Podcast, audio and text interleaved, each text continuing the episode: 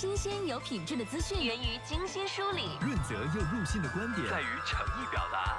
一零三三快新闻，快新闻，更多新闻维度，陪你与众不同。一零三三快新闻，最快评。焦点事件快速点评：今天，广州市住建局表示，广州国庆期间不安排灯光秀表演，景观照明周一至周四、周日不亮灯，周五、周六缩短亮灯的时间，缩小亮灯的范围。此前，深圳也表示将会暂停国庆的灯光秀，日常景观及路灯照明适当调整，行道树照明全部关停，桥梁改为周五、周六亮灯。对此，我们来听听本台评论员袁生的观点。你好，单平。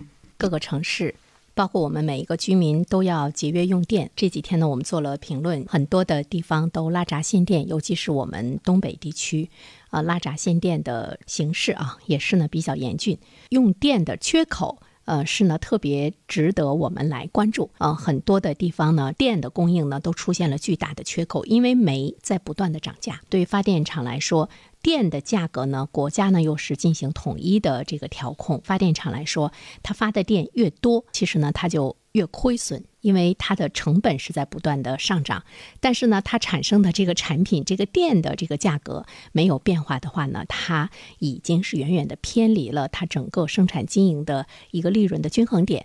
不知道这个煤的价格会涨到一个什么样的程度，会延续到一个什么样的这个程度？在全国各地来说，节约用电，要把电呢用在正经的地方啊，比如说我们的生产，比如说呢我们老百姓的这个居家用电，这个呢是。要首要的来这个保障的。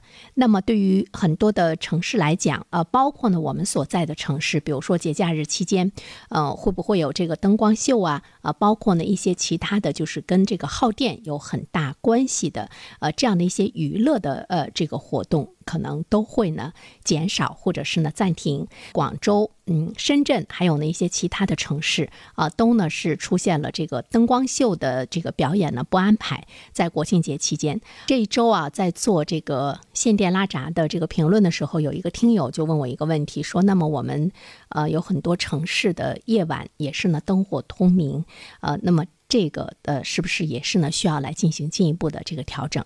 呃，的确，在接下来我们就会看到呢，越来越多的呃一些节约用电的措施啊。它首先呢要保证呢我们的居民的用电，还有呢生产的用电，不然的话呢，正常的生活和生产的呃状况呢就不能够非常好的来。